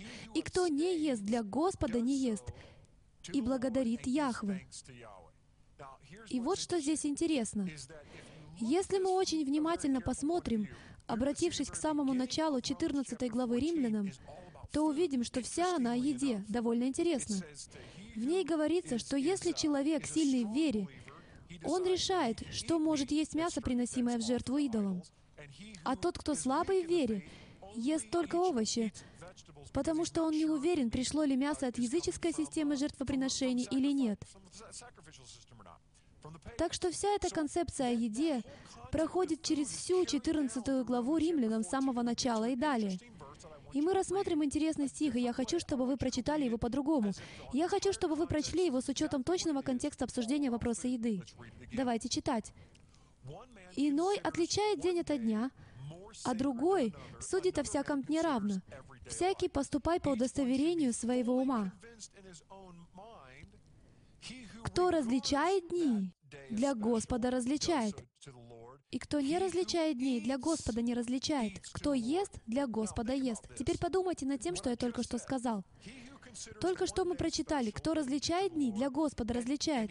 И тут же, кто ест, то есть тот, кто говорит, что этот день особенный, не ест в этот день. И как нам известно, история подтверждает, что в первом веке были огромные споры по поводу поста. В какой день поститься? Одни общины постились в один день, другие — в другой. Поэтому в самом разгаре данной темы, правильно ли есть животных, посвященных жертву идолам, и как вообще быть, если приходишь к кому-то в дом и не знаешь, откуда взялось предлагаемое там мясо, при условии, что оно чистое. Там не говорится, что ты можешь есть нечистых животных. Вопрос стоял об идоложертвенном мясе. Посреди того же разговора о пище разве неуместно было бы ему затронуть и тему поста? Он говорит, послушайте, ребята, вы делаете из мухи слона. Если вы думаете, что вторник — лучший день для поста, а вы думаете, что четверг Поступайте по своему разумению, поскольку Писание не уточняет, в какой именно день нужно поститься. Вы едите мясо в этот день, а вы не едите. Это ваше личное дело. Конечно же, апостол Павел не призывает здесь избирать какой угодно день вместо субботы. И доказательство тому, что это толкование верно, это то, что Павла бы растерзали, если бы он призывал весь народ нарушить субботу. Они уже и раньше предавали его суду по ложному обвинению в римлянах и в деяниях. И теперь мы заставляем себя поверить в то, что он якобы открыто призывает нарушать один из главнейших законов иудаизма. И никто ему даже и слова поперек не говорит. Никто не спорит. Упоминали ли историки первого века о том, что происходили горячие дебаты по этому поводу? Нет. Дебатов не было, потому что это не то, что имел в виду Павел. И его слушатели и читатели это знали. Давайте перейдем к Колоссянам 2.16. Это одно из самых популярных мест Писания, на которое люди мне часто указывают. Здесь говорится, «Итак, никто да не осуждает вас за пищу, или питье, или за какой-нибудь праздник, или новомесячие, или субботу. Это есть тень будущего, а тело во Христе». Итак, он говорит нам, «Да не осуждает вас никто за все эти вещи». Вопрос особой важности, который мы должны здесь задать, говорит ли он, «Никто да не осуждает вас за то, что вы не соблюдаете субботу, или за то, как вы соблюдаете субботу». И тот, и другой вопрос имеет очень большое значение. Давайте посмотрим, что предложит нам контекст, возвратившись выше к восьмому стиху, который полностью все разъясняет. До того, как он пишет 16 стих, он говорит, «Смотрите, братья, чтобы кто не увлек вас философией и пустым обольщением, по преданию человеческому, по стихиям мира, а не по Христу». Вот, прямо здесь. И фактически он повторит это снова в 20 стихе. «Итак, если вы со Христом умерли для стихии мира, то для чего вы, как живущие в мире, держитесь постановлений, мирских постановлений? Не прикасайся, не вкушай, не дотрагивайся, что все и сливает от употребления по заповедям и учению человеческому». Эти постановления основаны на человеческих заповедях и учениях. Итак, здесь мы видим, что в книге Колоссянам Павел предупреждает своих новообращенных о том, что будут люди, которые придут к вам и начнут осуждать вас и попытаются склонить вас делать все так, как они, опираясь на традиции и учение человеческое. Если мы истолковываем отрывок из Колоссянам 2, 14, 16 как попытку этих людей склонить новообращенных Павла соблюдать субботу, то мы знаем как абсолютную истину, что соблюдение субботы — это четвертая заповедь от Яхвы. Это не традиция или учение человеческое. Это не философия и не пустое обольщение. В ней не говорится поклоняться ангелам или наносить себе надрезы, о чем далее упоминается в этой главе. Единственное, против чего Павел здесь выступает, это против всех тех дополнительных законов и традиций человеческих, которые они добавили. Понимаете? Таким образом, Колоссянам 2.16 как аргумент против субботы можно выбросить в окошко, поскольку теперь мы понимаем, что Павел не выступает здесь против библейской субботы. Он предостерегает против традиций и учений человеческих. Давайте продолжим. Гораздо более вероятно, что иудействующие группы пытались осуждать новообращенных за то, что те не соблюдали субботу так, как это делали они. Помните, в том же контексте Павел говорит, по-моему, это в Галатах, «Пусть лучше те, кто ввел вас в заблуждение, вообще оскопят себя». Потому что все, что они пытаются делать, это поставить себе засечку на ремне. Дескать, эти новообращенные принадлежат нам, это наши ученики. Мы настоящие раввины. Мы имеем гораздо больше опыта. Павел, он просто бродяга, а мы состоим в Иерусалимском совете. Мы партия обрезанных, мы знаем, что делаем. И таким образом они стали помехой для Павла. Как только он уходил из города, они сразу же туда наведывались. И поэтому Павел предупреждал, не поступайте так, как они учат, поступайте согласно заповедям. Как и Иисус сказал, что они говорят вам седалище Моисеева, соблюдайте и делайте, по делам же их не поступайте. Пока мы находимся во второй главе Колоссянам, давайте разберемся еще с одним стихом, поскольку я знаю, что у людей возникают реальные проблемы с несколькими стихами здесь. Тут сказано, Колоссянам 2.13, «И вас, которые были мертвы во грехах и в необрезании плоти вашей, оживил вместе с Мессией, простив нам все грехи». Это очень важно. Он говорит, что простил нам все грехи, и в следующем стихе он говорит, «Истребив учением, бывшее о нас рукописание, которое было против нас, и он взял его от среды и пригвоздил ко кресту. Вы не представляете, сколько писем от людей я получаю по электронной почте, которые верят, что в этом стихе одним росчерком пера Павел уничтожает и избавляется от всего закона Божьего. И сразу после этого он говорит, что утверждает закон. Он говорит в Римлянам 6, что же теперь нам избавиться от закона Божьего? Да не будет этого. Он не может здесь говорить прямо противоположное. Так что же здесь на самом деле происходит? Ключ находится в 13 стихе, где сказано, что Иешуа простил нам все грехи. Вы помните, что было проклятие закона? И Он устраняет это проклятие. Он прощает нам все наши грехи. И поэтому, когда он говорит в 14 стихе, «Истребив бывшее о нас рукописание», о чем он ведет речь? Что ж, давайте прочтем это место в другой версии, и я думаю, вы поймете все намного лучше. Лучший перевод это современный перевод Библии Российского библейского общества. Он перечеркнул список наших долгов, предъявленных к оплате предписаниями закона, и уничтожил этот список, пригвоздив его к кресту. Или версия Ламзы, перевод с арамейского. Здесь говорится следующее. «И своими заповедями Он отменил долговые обязательства наших грехов, которые были против нас, и он убрал их с дороги, пригвозив к своему кресту. Разве не имеет это гораздо больше смысла? Он стал за нас проклятием, говорит Писание. Мы нарушили закон и заслуживали смерти, ведь так? Римлянам 3.23 и 6.23. «Итак, все мы лишились славы Божьей. Все мы нарушили заповеди, и все мы заслужили смерть. И Он стал смертью за нас. Он отменил не закон, Он отменил смерть или проклятие. Если бы Он отменил закон, то возникла бы большая проблема, потому что оказалось бы, что нет определения греха, нет проклятия, нет нужды в Спасителе. И как может Яхве отправить кого-то в ад в день суда, в конце тысячелетнего царствования Мессии, за нарушение чего-то, что не существует? Здесь мы разбиваем всякую логику правил герменевтики. Давайте поработаем с отрывком из Деяний 27, где сказано следующее. «Правда ли, что ранняя церковь собиралась по воскресеньям? Неужели они действительно собирались по воскресеньям?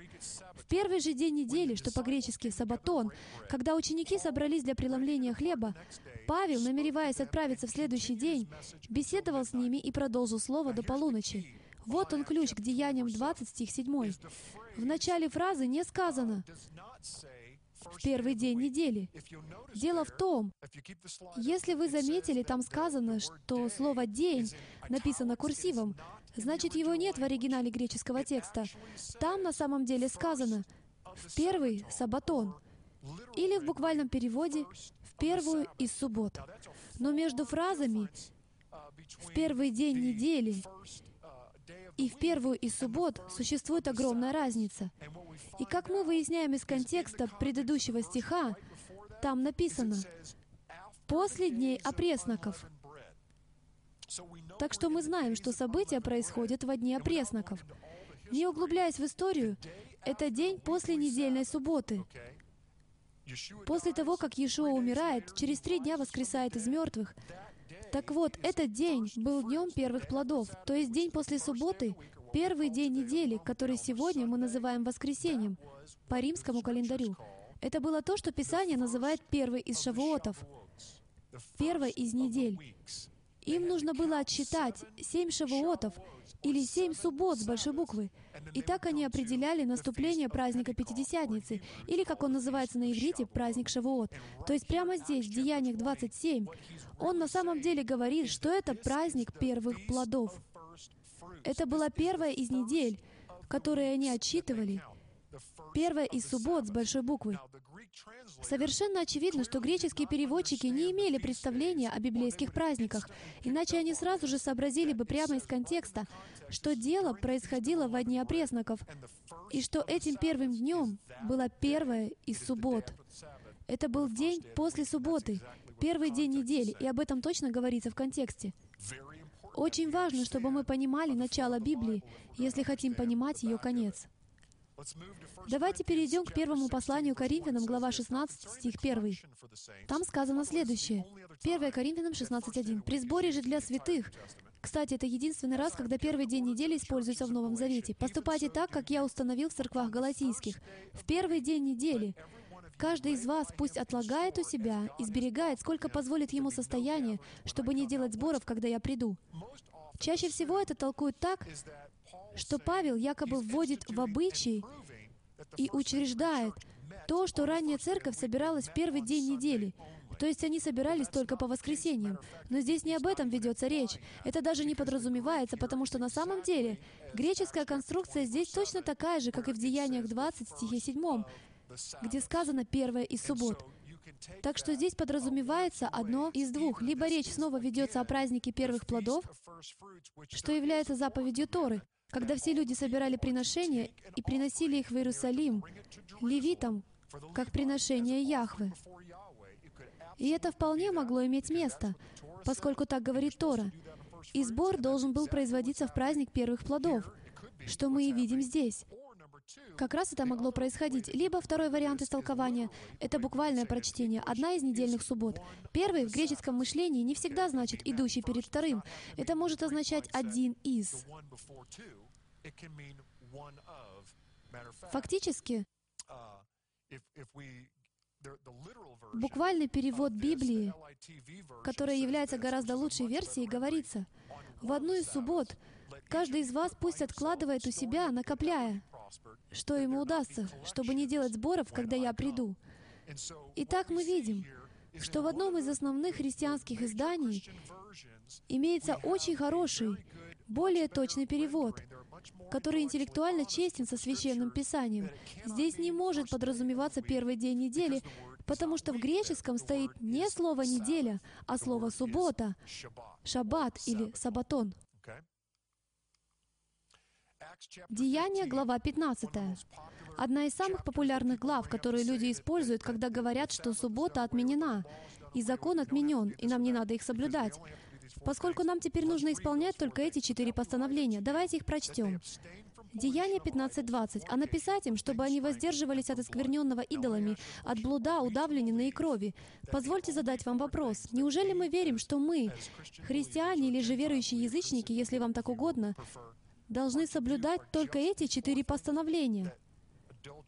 То есть прелюбодеяние уже не в счет, упоминание имени Господа в суе уже не важно, Поклонение только одному Богу больше не обязательно.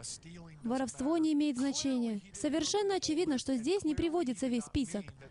И уж, конечно же, он не хочет сказать, что только эти четыре вещи имеют значение. Как большинство из нас были научены. Большинство из нас знакомо с этим стихом. Сдается мне, что многие из нас никогда не читали следующий стих. Так давайте же прочтем этот следующий стих и посмотрим.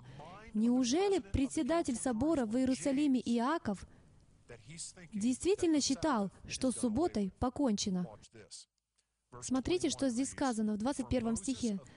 «Ибо закон Моисеев от древних родов по всем городам имеет проповедующих его и читается в синагогах каждую субботу». Итак, что же происходит? Все очень просто.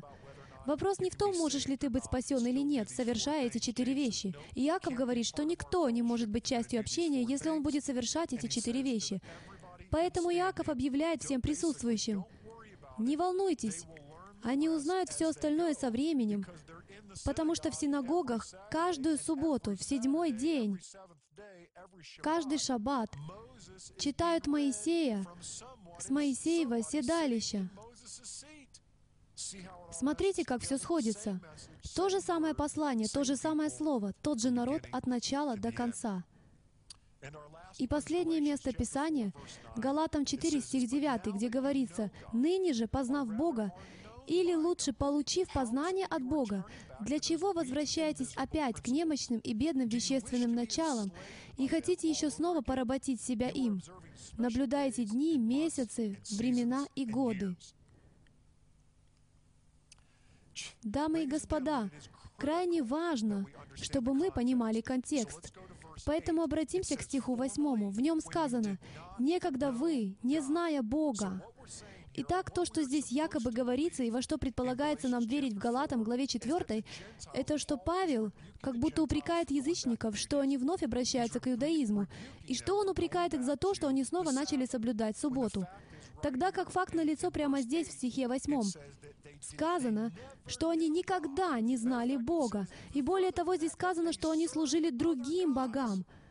Они были язычниками которым присуща политеистическая структура верований. Так было в любом языческом культе первого столетия, и то же самое сегодня. В каждом культе была своя суббота, свое новомесячие, свои празднества и священные дни. И Павел говорит, послушайте, вы только что вышли из религиозной структуры, которая полностью поработила вас через все те ужасные, земные, человеком вымышленные учения и принципы. Если делаете то, что сторонники партии обрезания говорят вам делать, и верите, что спастись можно только, если вы будете выполнять то, что они вам говорят, и соблюдать субботу так, как они вас учат, и полагаетесь на это в своем спасении, вы тем самым возвращаетесь к тем же отвратительным принципам, по которым вы жили, будучи адептами языческого культа многобожия. Эти люди были язычниками, дамы и господа. Они не были иудеями. Как они могли вернуться к тому, что никогда до этого не соблюдали? И знаете, одно из наиболее ценных доказательств, что суббота, несомненно, важна и сегодня, это доказательство молчания.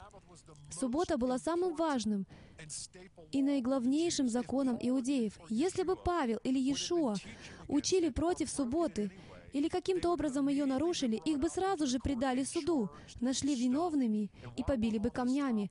Пока мы все еще находимся в русле этой темы, у меня нет соответствующего слайда, но несколько раз Иешуа ложно обвиняли в нарушении субботы. Но при внимательном исследовании каждого из этих случаев мы придем к выводу, что он вовсе не нарушал Тору. Он нарушал их законы, те дополнительные законы, которые они добавили к Торе. Он никогда не нарушал слово своего отца. Он сказал, что соблюдал его в точности. По сути, если бы он нарушил хоть один из субботних законов, он бы уже не квалифицировался быть нашим Мессией, поскольку, чтобы быть Мессией, он обязан был быть безгрешным. Нет таких записей, нет таких дебатов, потому что не было никаких свидетельств по этому поводу. Суббота всегда была необходимой, и таковой она является и сегодня. Нет абсолютно никаких доказательств того, что ранние христиане не праздновали субботу. Ни одного. Наоборот, по мере нашего изучения, надеюсь, вы видите, что существует масса богатейшей информации о том, что они ее соблюдали — знаете, большинство аргументов вертится вокруг посылки. Но они же нигде не говорили «соблюдайте субботу». Но если суббота — один из фундаментальных законов всего иудаизма первого столетия, то была ли вообще какая-то необходимость напоминать о ее соблюдении, когда все и так знали, что это надо делать. Это, к примеру, то же, что вы имеете водительские права всю вашу жизнь. И тут грянул пересмотр Конституции Америки, и теперь вам говорят, нужно останавливаться на красный свет или перед знаком «стоп». Это было настолько само собой разумеющимся, что не было никакой нужды напоминать им о чем-то, что было начатком и основой для их веры. Но существует доказательство номер один, что суббота до сих пор важна. Посмотрите Матфея, главу 24, и это говорит никто иной, как сам Мессия. Матфея 24, 15. «Итак, когда увидите мерзость запустения, реченную через пророка Даниила, стоящую на святом месте, читающий да разумеет, тогда находящиеся в Иудее добегут в горы, и кто на кровле, тот да не сходит взять что-нибудь из дома своего, и кто на поле, тот да не обращается назад взять одежды свои. Горе же беременным и питающим сосцами в те дни. Молитесь, чтобы не случилось бегство ваше зимой или в субботу. Ибо тогда будет великая скорбь, какой не было от начала мира до ныне и не будет. О чем идет речь? Он говорит конкретно о конце времени, о великой скорби, о самом ее начале. Иисус Мессия, Иешуа Хамашиах, говорит, молитесь, чтобы этого не случилось в субботу. Он ожидает, что все верующие в Него будут соблюдать субботу. Если бы он не ожидал этого, он, конечно же, не упомянул бы «молитесь, чтобы этого не случилось в субботу». Если бы это не имело никакого значения, он, безусловно, не стал бы и упоминать об этом. Сам факт, что он говорит верующим последних дней, непосредственно перед возвращением Мессии, молиться, чтобы этого не случилось в субботу, вне всякого сомнения доказывает, что он в глубине души, а я бы даже сказал явно, ожидает, что его последователи будут верить в субботу и соблюдать ее. В итоге получаем следующее. Мы поговорили о многих вещах, рассмотрели много мест Писания и ответили на все аргументы. И все сводится к следующему. Большинство людей в глубине сердца чувствуют, что что-то неправильно. Я имею в виду четвертую заповедь. Нигде в Писании не сказано, что суббота теперь покончена. Если бы это было так, то существовали бы пророчества, поскольку Яхве говорит, что на планете Земля ничего не происходит, если сначала не будет изречено пророчество. Если он что-то собирается сделать, он должен пророчествовать об этом. Было предсказано, что произойдет смена первосвященника, но пророчества об изменении субботы не было. Многие люди, возможно, в своем духе знают, что это неправильно, что суббота и сегодня важна. И вопрос номер один, который в связи с этим возникает, это как мне ее соблюдать. Давайте рассмотрим несколько мест Писания, а потом я расскажу, что делаем мы со своей семьей. Прежде всего, исход 20.10. А день седьмой — суббота Господу, Богу твоему. Не делай в он и никакого дела, ни ты, ни сын твой, ни дочь твоя, ни раб твой, ни рабыня твоя, ни скот твой, ни пришлец, который в жилищах твоих. Итак, первое, что мы узнаем из Писания — Относительно того, чего мы не должны делать в субботу, это мы не должны работать. Удивительно, но это каким-то образом задевает людей. Лично меня это радует. Мне не нужно работать. Один день в неделю я абсолютно не должен работать. И это в шаббат, самый долгожданный день моей недели. Продолжим. Яхве — наше обеспечение. Знаете, некоторые говорят, что мне не стоит показывать этот слайд, дескать, предписание очень уж строгое. Но все же посмотрите, что здесь сказано. «Шесть дней работай, а в седьмой день покойся. Покойся и во время посева, и жатвы». О чем здесь говорится? Здесь говорится, что даже если у вас разгар большого урожая, или на следующий день обещают дождь, он говорит, соблюдай мою заповедь. Помните, когда Иешуа был в лодке и поднялась буря? Что сделали ученики? Они разбудили его и закричали, «Иешуа, мы все умрем!»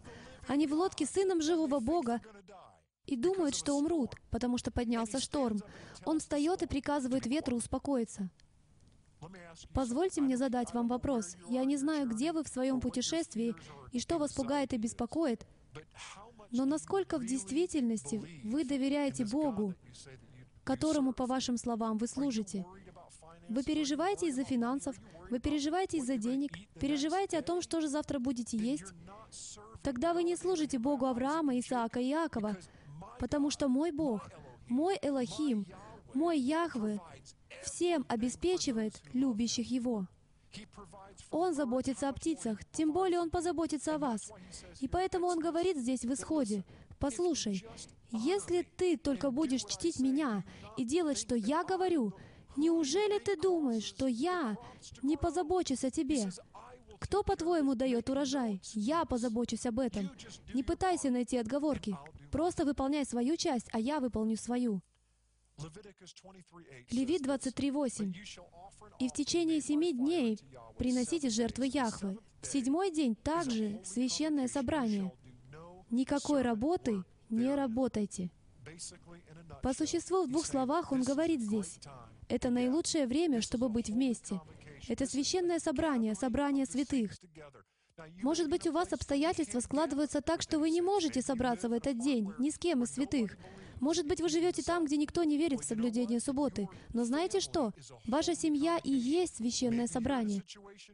Может быть, вы находитесь в ситуации, когда вы не можете собираться в субботу. Вашему собранию удобен другой день. И в силу физических ограничений вы не можете собираться в субботу. Просто делайте все от вас зависящее, чтобы быть в священном собрании в шаббат. В этом вся суть. Делайте все от вас зависящее. Он просит нас быть святыми. Святой делает все от Него зависящее, чтобы исполнить то, что Он повелел, исполнить верою. Вот что очищает нас и делает святыми. Он знает, что мы будем падать, поэтому в Римлянам 8.1 и сказано, «Нет ныне никакого осуждения тем, которые в Иешуа, так что делайте все от вас зависящее, и когда вы упадете, Он вас не осудит».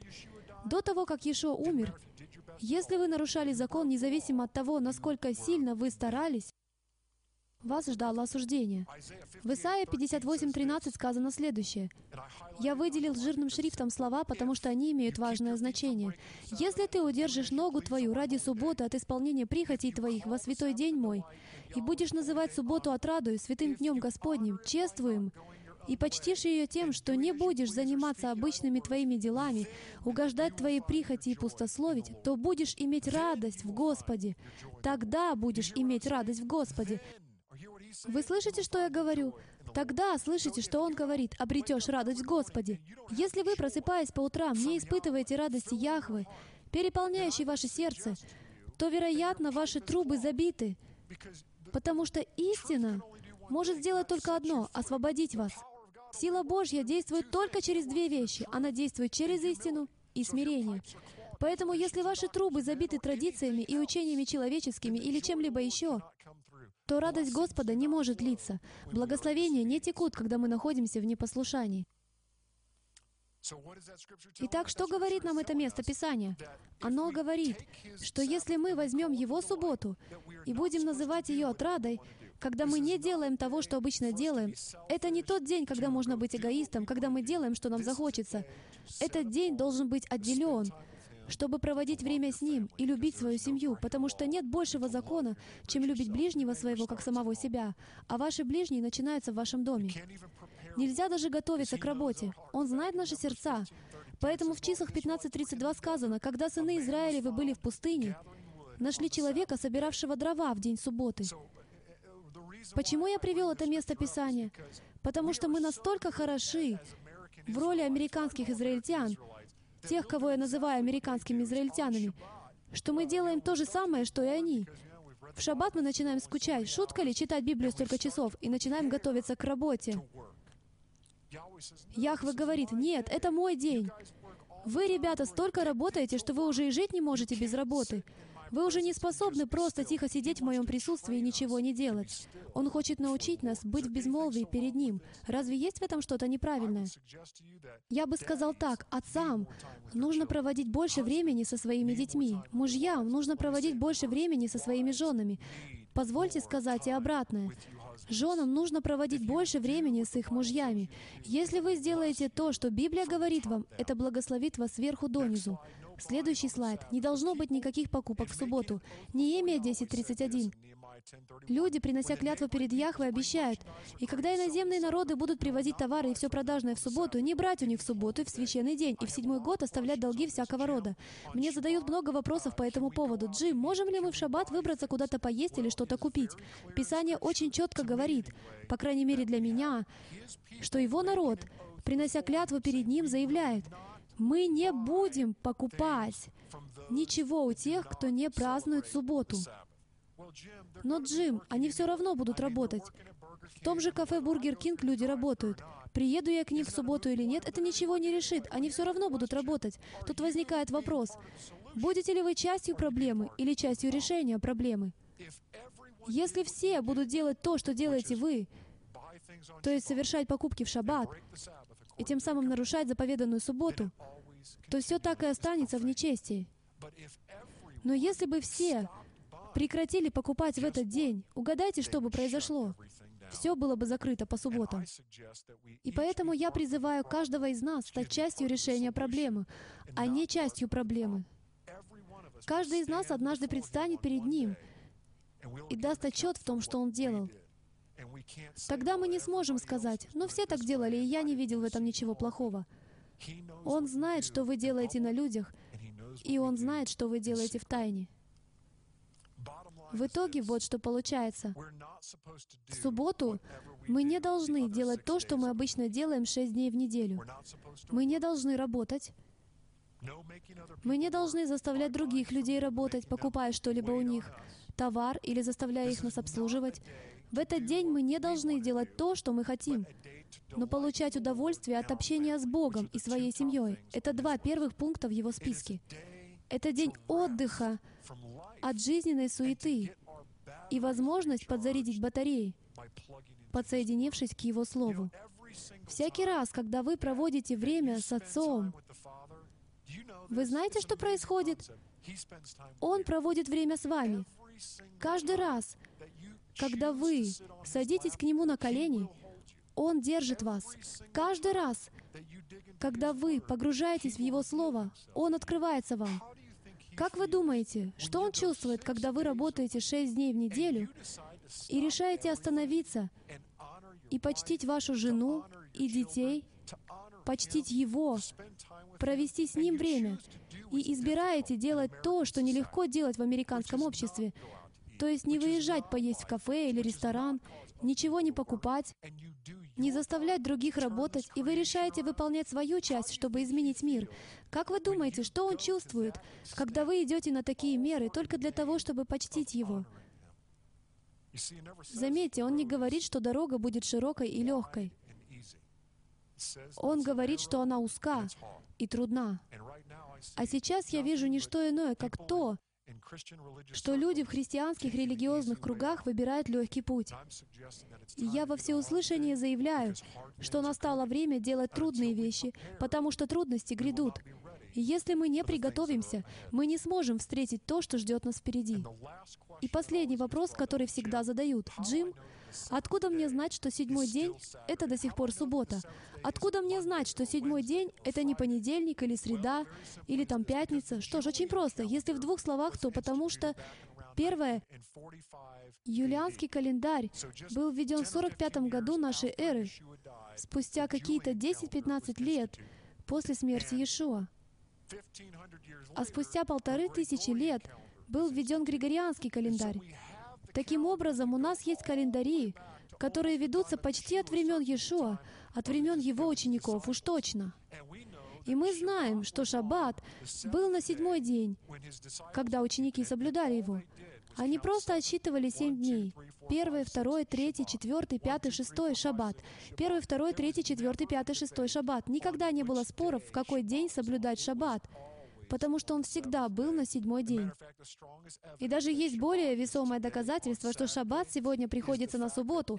Это тот факт, что каждая еврейская группа в мире, соблюдающая шаббат на седьмой день, верит, что он приходится на субботу. Нет никаких споров, не существует общин, которые верили бы в субботу на седьмой день и соблюдали бы шаббат в понедельник. Если вы верите, что отчитываете шаббат так, как говорит Библия, понедельник, вторник, среда, четверг, пятница, первый, второй, третий, четвертый, пятый, шестой, седьмой день — всегда шаббат. Даты меняются согласно тому, как мы их называем. 16-е Ниссана или же 14-е Тамуза и так далее и тому подобное. Но дни никогда не меняются. Очень просто. Это было и остается одним из святейших законов всего иудаизма.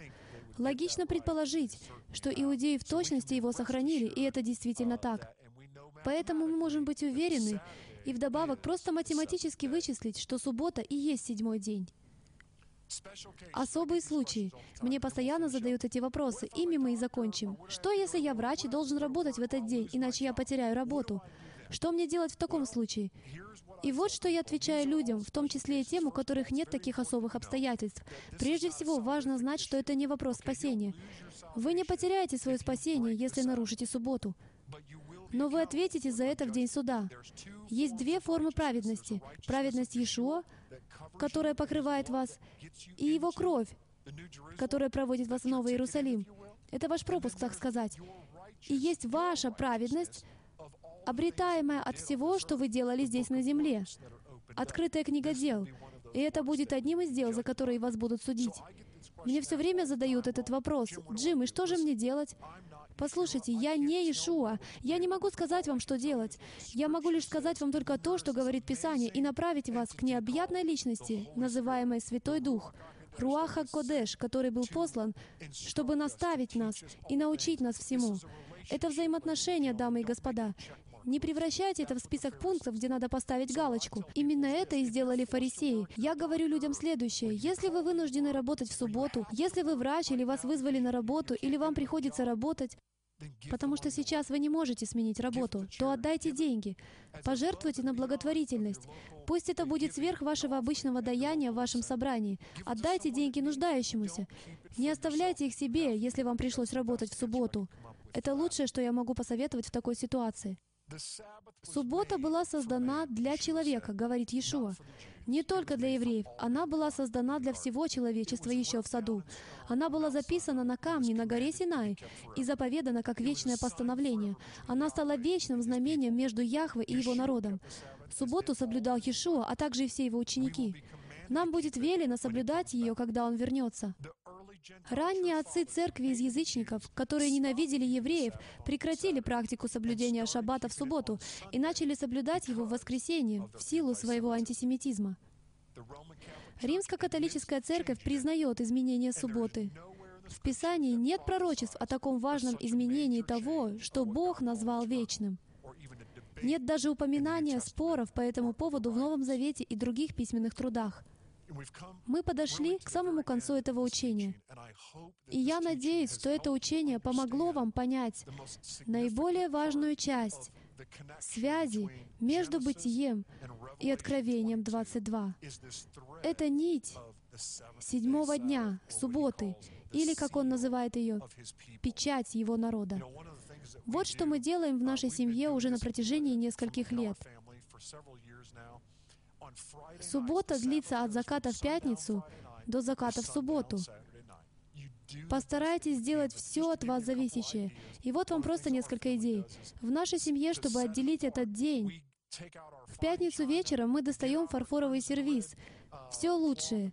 Мы стелим на стол в гостиной праздничную скатерть, берем небольшие бокалы для вина, даже для маленьких детей, у меня их пять. Моя старшая дочь печет хлебную халу.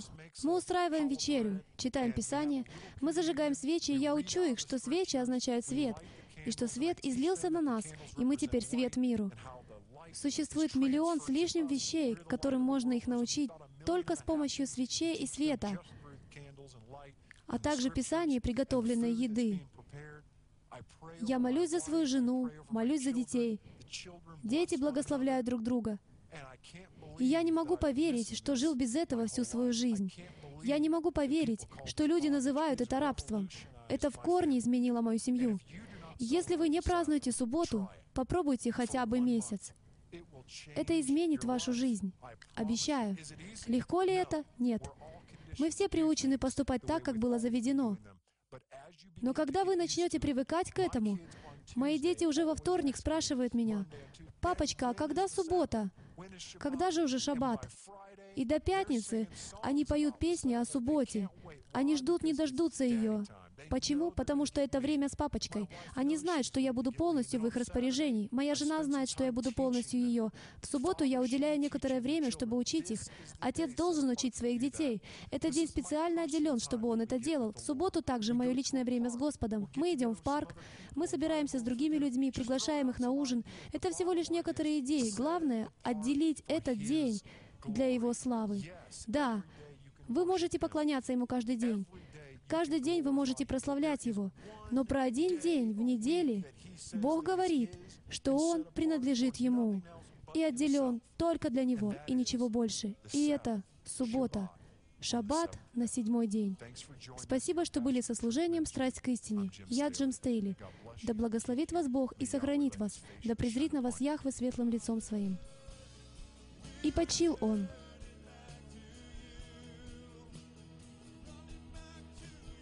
Служение «Страсть к истине». Служение стрелы Ефраима существует только благодаря пожертвованиям верующих, как вы. Чтобы обеспечить выживание этого служения, посетите нашу страницу «Помощь» на сайте www.ephraimzeros.com. Нам нужна ваша поддержка.